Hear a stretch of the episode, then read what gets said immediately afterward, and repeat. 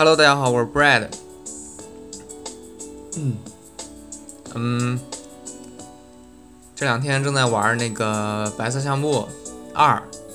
（White Album Two），然后呢，刚刚又听了那个国内最大的这个呃厨子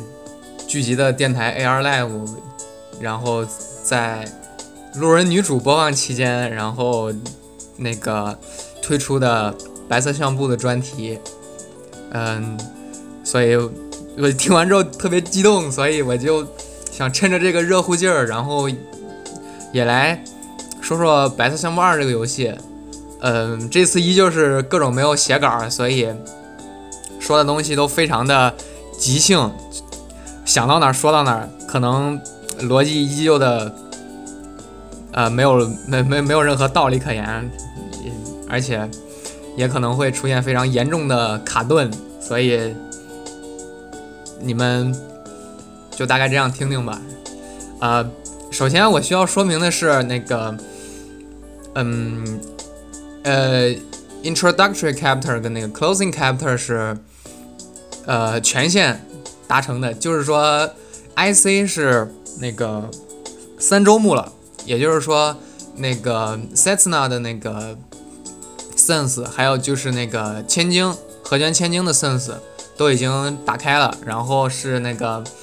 呃 CC 是四条线，对，四条线，千金、小春、马里、雪菜四条线全线全线达成。另外就是那个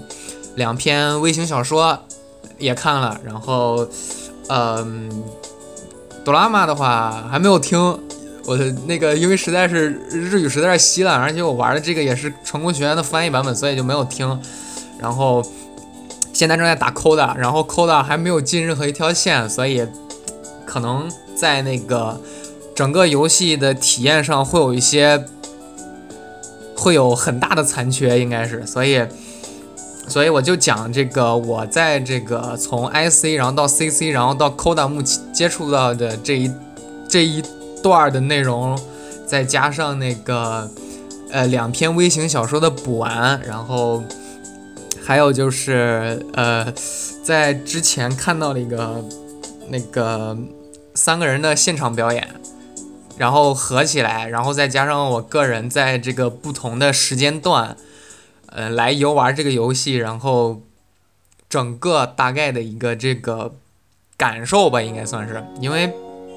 怎么说呢？这个游戏规模比我想象中的还要大，就是说你不仅仅是在里面看到了单纯的，嗯，呃，春熙，然后雪菜跟河沙三三个人之间的一些关系，你看后面，呃，你不管不不论是看后面还是看前面，它都会有还有其他的东西。你比如说，嗯，呃，也可以也可以说是从这个三个主角的这个。嗯，他们的对话或者说心理表现上都能看得出来，呃，不光只是就是说，虽然说这个背景设定的是在东京这么大的一个地方，嗯，应该说是京都吧，范围缩小一点，然后围绕的一直是他们三个人的故事，就是说三个人没有走出各自的，你就是大概这样是大概这样理解一下吧，就是说三个人没有各走出各自的情感圈子，然后他们还。他们还是这样非常，非常在某种意义上紧密的联系在一起，即使是说，呃，东马最后，我操，这 刚才说完河沙，现在又变成东马，嗯，东马现又去了维也纳，然后春熙和小木藤雪菜都在日本，然后，嗯，而东马因为各种各样的原因，并没有在社会上有更多的和其他的一些角色，或者说，或者说。NPC 啊，或者怎么样，各种更多的来往，所以他们三个人的关系在某种意义上还是很紧密的联系在一起。然后刚才还提到，就是说，虽然说虽然说这三个人还是这个感情线还是还是交织在一起，但是它还是反映了，它还是反反映了很大规模的，在我看来就反映了一些一个比较大规模的社会性，就。感觉就是，嗯，不光是玩物使命吧，反正整个叶子社的团队就要把，就就算是把这个十周年的作品融合了好多好多你平常见得到的，或者说你可能在这个社会中呃即将经历或者已经经历过的一些东西，它都融合到了这个故事里面，嗯，融合在了这个嗯背景里面，相当相比曾经的，就是说，相比同世界观下的白色项目一，呃，我只能大概这样理解，因为白色相簿一我只玩了个开头，然后它所承载的内容，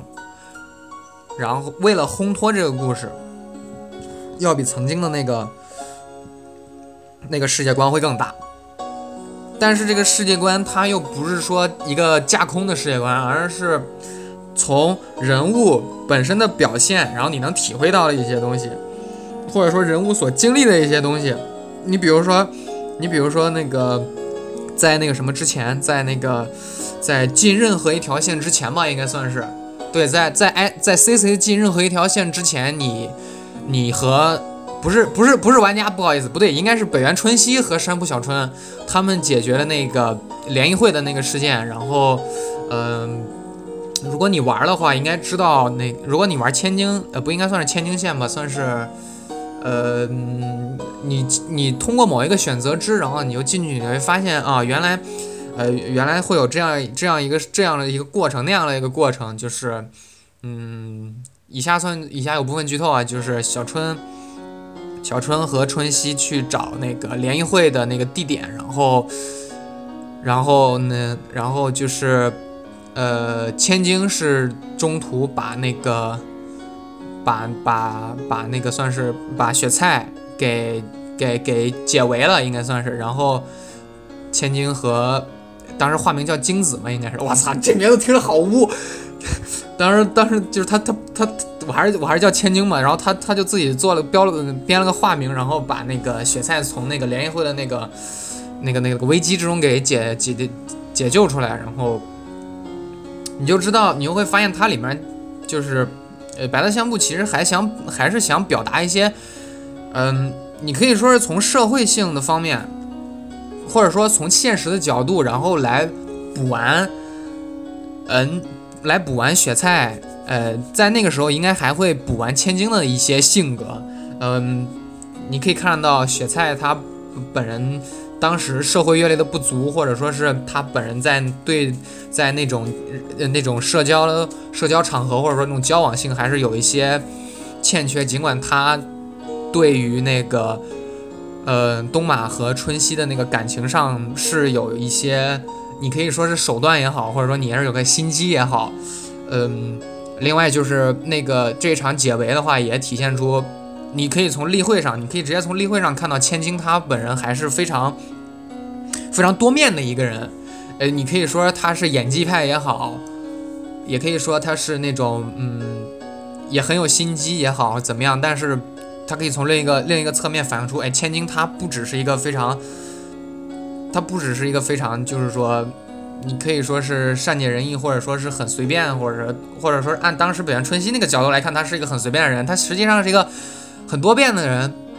同时他又是个演技派。他心里面他的想法，在那个时候看会很复杂。就是说，如果说你没有没有把那个千金线的初问打出来的话，你会看当时他类似于是一个非常嗯有特点。有特色，就是不一样的一个角色，是这样。然后，嗯，这只是举了一个细节，举了一个举，我只举举这样一个例子，就是来说明《白色相簿二》它本身还想表达另，就是通过这个故事表达出来的另外一些情况。嗯，可能说是有点过分解读，但是，嗯，怎么说呢？我跟 AR Live 那些主播们差不多一样的想法吧，就是说，嗯，这种东西，我觉得。嗯，尤其《白色相伴》这款游戏，我觉得它应该值得被解读，而而且而且这么解读也不算过分，因为它里面它里面真的有好多好多，还有其他的东西。嗯，单纯只是从 IC 讲的话，其实这些东西也都是在人物的细节，还有一些台词上面表现出来的。你比如说。I C I C 中，你看到，我当时其实没有注意到这一点，就是就是说，嗯，在呃那个在那个温泉温泉行回来之后是就变成了嗯，在那个春熙送在北原春熙送雪菜回家的时候，这这这这个地方我还真不记得了。然后 AR Live 他们主播说的时候，我才想起来是说哦，原来那个那个那个地方那个地方是雪菜是把春熙给推开了，就是雪当时春熙可能是喝多了还是怎么样。然后这个地方很有可能是反映了一种是雪菜的羞耻心，以及以及他对春熙感情的不确定。这个地方我还是就是他说到对春熙感情不确定的时候，我突然是想到就是你在 IC 二周目的时候，然后你会你你是会发现他他是看到了东马在吻了春熙之后。他才做出那样的决定，而这个决定是否是意味着雪菜真的喜欢春熙，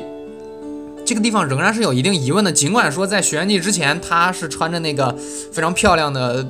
非常漂漂亮的浴衣，然后跟着春熙一块跑了出来，然后去练习那点。那点虽然说，呃，虽然说刻画的、刻画的、刻画出来的感觉，就刻画出来那个客观效果应该是很浪漫。或者说是可以，甚至说，甚至说就是可以一锤定音啊！好，那就是说雪菜，嗯，会很对，会对春熙有那种仰慕之情，甚至爱慕之情，或许是这样。但是仔细想的话，另一方面，再看到，嗯，再看到那个怎么说？再看到就是他们在那个，嗯，温泉。的那种时候，双方尽管说是坦诚，不是双方是三方，尽管坦诚相见，但说的依然很怎么说不明确吧？还是有一些嗯，还还是有一些这种很有，嗯，准确来说，应该是这段这这这这几人之间的感情还是嗯，不能说稳固吧，就是说还是有一些疑问的，就是嗯。就是说，春熙对东马，或者说是雪菜对春熙这样的感情，尽管说，嗯，尽管说，虽然说很多人批评动画版那一版那个那版做了的，呃，动画版《白色相簿二》的 IC 的那部分做了跟屎一样，但是，但是其中有一个细节，就是说，嗯，在那个《学员记》上，嗯，《学员记》上两个人互使眼色，就是雪菜跟。东马和沙互使眼色那个地方，我觉得还是有，怎么说呢，还是有一点表现力的。就是说，可能的确当时，但是但是现在一想的话，可能又跟游戏的剧本有冲突。就是如果说你去那样解读，嗯，那样解读雪菜的心理的话，这似乎又跟那个动画版的那个状态。就是在学员季的时候，两人、三个人已经，呃，应该说不应该不应该算上春熙吧？那两个人所、所、所、所处的一个位置，嗯，也也有可能是这样，也有可能就是当时雪菜雪菜并不能确定自己对春熙的心意。OK，这个地方可能，这个可能，这个地方可能的确过度解读，但是我的确还是因为，因为。这这我直接可以引向另一个话题，就是说雪菜的现实性和东马的这个理想性。事实上，玩到扣大的时候就已经能非常强烈的感受到这一点，就是说，呃，因为因为 closing chapter 那个东马出场的次数只有就只有那一次，所以说看不出来。然后再加上 IC，因为是学生时代，每个人都可以无所顾忌的去选择一些事情，所以所以。那个时候还可能看不出来雪菜和这个东马他们代表的呃他们那种象征性意义，然后到了扣带的时候，即使我现在任何一条线都没进，我当然知道有四条线，然后我现在任何一条线都没进的时候，我就也能看出来，东马就是一个纯粹的那种理想化的展现，然后雪菜就是非常非常具象化的展现。嗯，虽然说虽然说在玩游戏之前已经有已经有人给我。已经有人给我安利过，就是说，嗯，两个人之间，两个人之间这种极其对立的差别，但是我在玩过之后，我会更深切的感受到，嗯，你我们看雪菜，雪菜在雪菜虽然不能算是个八面玲珑，或者说是叫那种多面手的样子，但是它在在那个社会性上，在这种与社会的融入程度上，基本上可以打满分的。相然后相比之下，东马的话，基本上就完全毫无社会性可言。然后你看扣大里面，他还要呃仰赖。不能说仰赖，是依赖东马耀子，所所以，而且，而且他，他甚至就，他对他的那些媒体，我们这些媒体，我们这些媒体，就就就非常非常抗拒，非常排斥的那种，就完全，就完全近乎近乎就是说完全没有没有套路，没有礼节，没有过场式的这种拒绝，完全没有，而是很。很直接、很干、很纯粹的那种，把那个把把一个记者就给拒绝掉了那种状态，而另外再加上他对那个，在在我玩到的这个时段，他对他对春熙的那种，你可以说是依恋也好，也可以说是那种某种意义上某种程度的感情也好，他都是那种很纯粹的东西，就是说。嗯，我需要帮助，我我在某方面需要帮助，然后我就想到了你，嗯，就是那种非常非常单纯的那种那种依恋的感觉。而雪菜的话就会考虑非常多，从从那个哪儿，从那个从他们做完采访，从他们从做完采访回来之后，然后春熙对雪菜坦白一大堆哗啦哗啦哗啦那些事儿，你就会发现，然后然后。然后你就看到雪菜，他会想的非常多。我们我们的呃，如果你玩的话，你会看到那一大段的台词，你就会非常非常的。如果说你从一个社畜的角度来讲，然后你去看那个现实，你去看那些对话，你就会觉得，嗯，雪菜的想法，嗯，还有春熙的一些坦白的，事实上很怎么说，就是说很合理，很有道理。就是嗯，我觉得我应该坦白，然后嗯，我觉得我应该这样考虑。作为恋人的话，我觉得，我觉得。是有必要再重新审视一下这些东西，所以所以雪菜会选择选择离开，然后春熙的话也会选择，也会很就是很识时务的放手。虽然说只是单纯的地理上的，呃，雪菜回自己家，然后春熙回他的寝室，呃，不应该说寝室，回他自己的家那样的。所以，so，而如果说你只是。如果说你只是那个，嗯嗯，这个放后面再说吧。先说这个，嗯，先说这个，嗯，让我考虑一下，应该说是，嗯，总之这个流程吧，应该算是这个流程，或者说，或者可以直接说成玩户使命他写这些东西，很自然而然的从一个 S A。的那种青春懵懂，然后到 C C 开始在这个在这个学校这个社会中开始开始嗯反省或者反省也好，或者说开始醒悟，还是说觉醒也好，然后再到 Coda 里面这个嗯走向社会，然后已经成熟的这个标志也好，就是这样一个很自然的他的这个感情，然后社会阅历，然后再加上呃再加上个人的意意识意志，然后是慢慢慢慢层层递进的。而且，而且还有一个很关键的，就是说，如果说你只是，你只是单纯的去从从 A 点到 B 点这样去通关这个游戏的话，是是可能会可能会不是很那么明确的感受到这种这种层层递进关系，而是你只是去看了一个故事，从高中到大学，然后再到社会这样的。但如果说你是去 IC。I C 玩两周目甚至三周目，然后 C C 你去，嗯，把千金线、小春线、马里线，然后再通雪雪菜线，然后你再看 Coda 的话，你会发现，如果说再加上再加上这个游戏本身时间非常长，如果你说你就按这种套路一直打下来，然后你还听那个，你还听那个文本，然后再加上去读那个去读那个特点小说，然后嗯，用的时间大概得超过嗯超过七十个小时吧。我觉得差不多在七十个小时，嗯，我想想，我一个一条，我一条马里线，一条那个千金线，这这两条线分别就打了超过超过九九个小时吧。然后这四条线四十多四十个小时，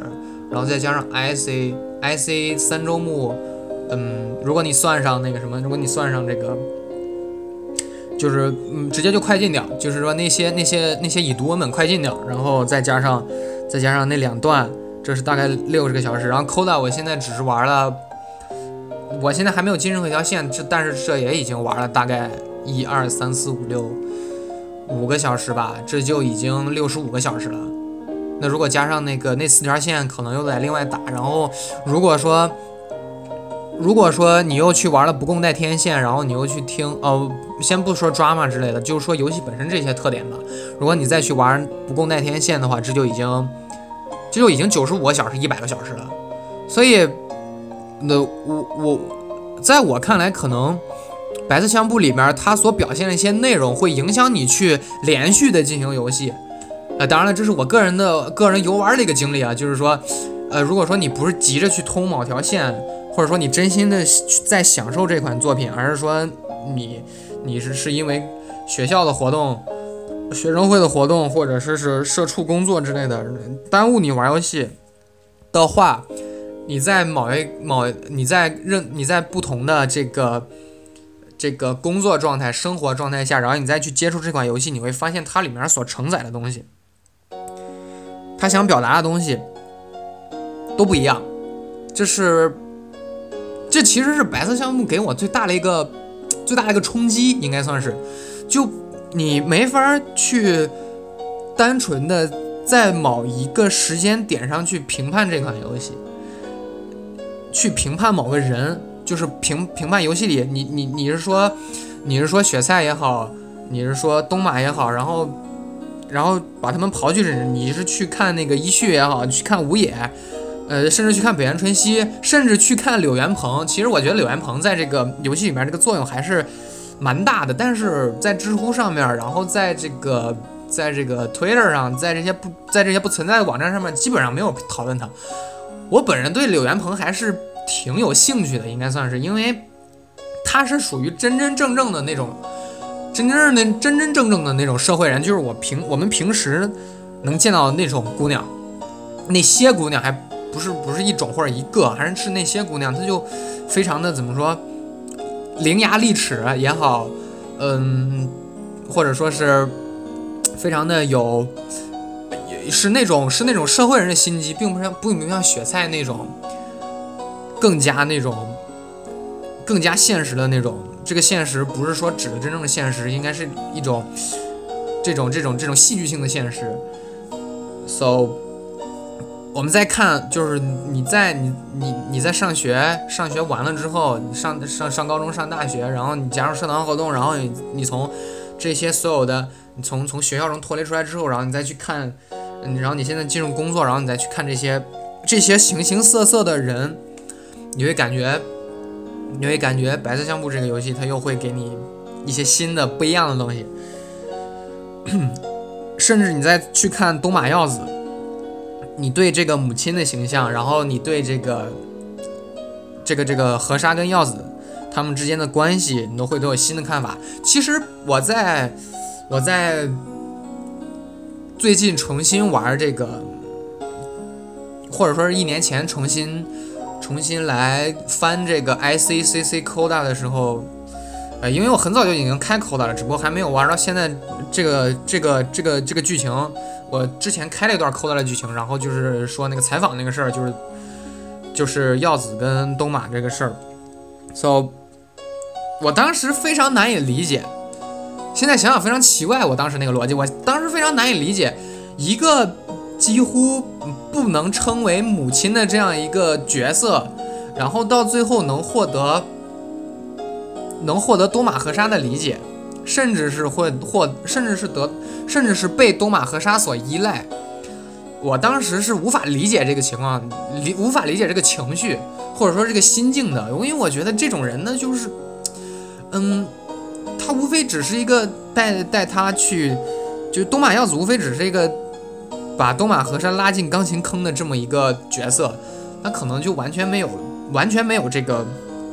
母亲的职责，或者说是母亲的这个嗯怎么说道义吧，算是你嗯嗯这个感觉应该是从那种很传统的社会性质上这样来讲，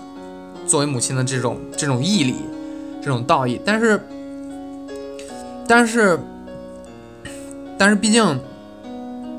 社会就是人的年龄是会变化的，是会变化的。然后社会也是会，嗯，这个还还没有牵扯到社会啊，就是这个年人的年龄本身还是会变化的，然后他所处的环境也是会变化的。所以，呃，东马和沙选择了去继续他的钢琴之路，那么他就必须仰仰赖，嗯，不应该说仰赖或者仰仗，他必须依赖，他必须依赖东马耀子，必须依赖他的这个东马耀子事务所。那么。那么我在我看来，嗯，他需要这样一个空间，他需要这样一个平台，然后他他又决定去继续他的钢琴生涯。那么东马耀子的这个所给的这些，嗯，空间也好，给的这些，嗯，这些这些资源也好，那么是东马河沙所必须要有的。So。从这个方面来讲，再加上，再加上，再加上人在不同年龄下对这个人不同的看法，或者说是，或者说真的就是东马和沙原谅了东马耀子之前所做的一些东西，那么他们之间的情感上的这些，情感上的这这些互互通的状态，就他们两个人之间的感情就会发生变化。这一点，在我在我在我什么时候，在我上大学玩玩白色相簿的时候是没有意识到的。智障，这就是这就是传说中的智障。在我上大学的时候还没有意识到这一点，这是传说中的智障。然后当我进入当我进入社会，然后开始工作，成为社畜之后，然后我意识到了这一点。这也算是，这也算是怎么说？我们看到了东马的东马和沙的成长。嗯，另外我们自己也成长了，so，大概就是这些吧。呃，然后我想到了什么，估计也不会再说了，因为说说白色橡木这个事儿实在是太大太大了，在我看来，so，嗯，我接着去玩 Coda 吧，玩 Coda 应该会有更多的感触，然后嗯。感谢你们的收听，下期节目没有下期节目了，白色项目就这一期节目，好吧，拜拜各位。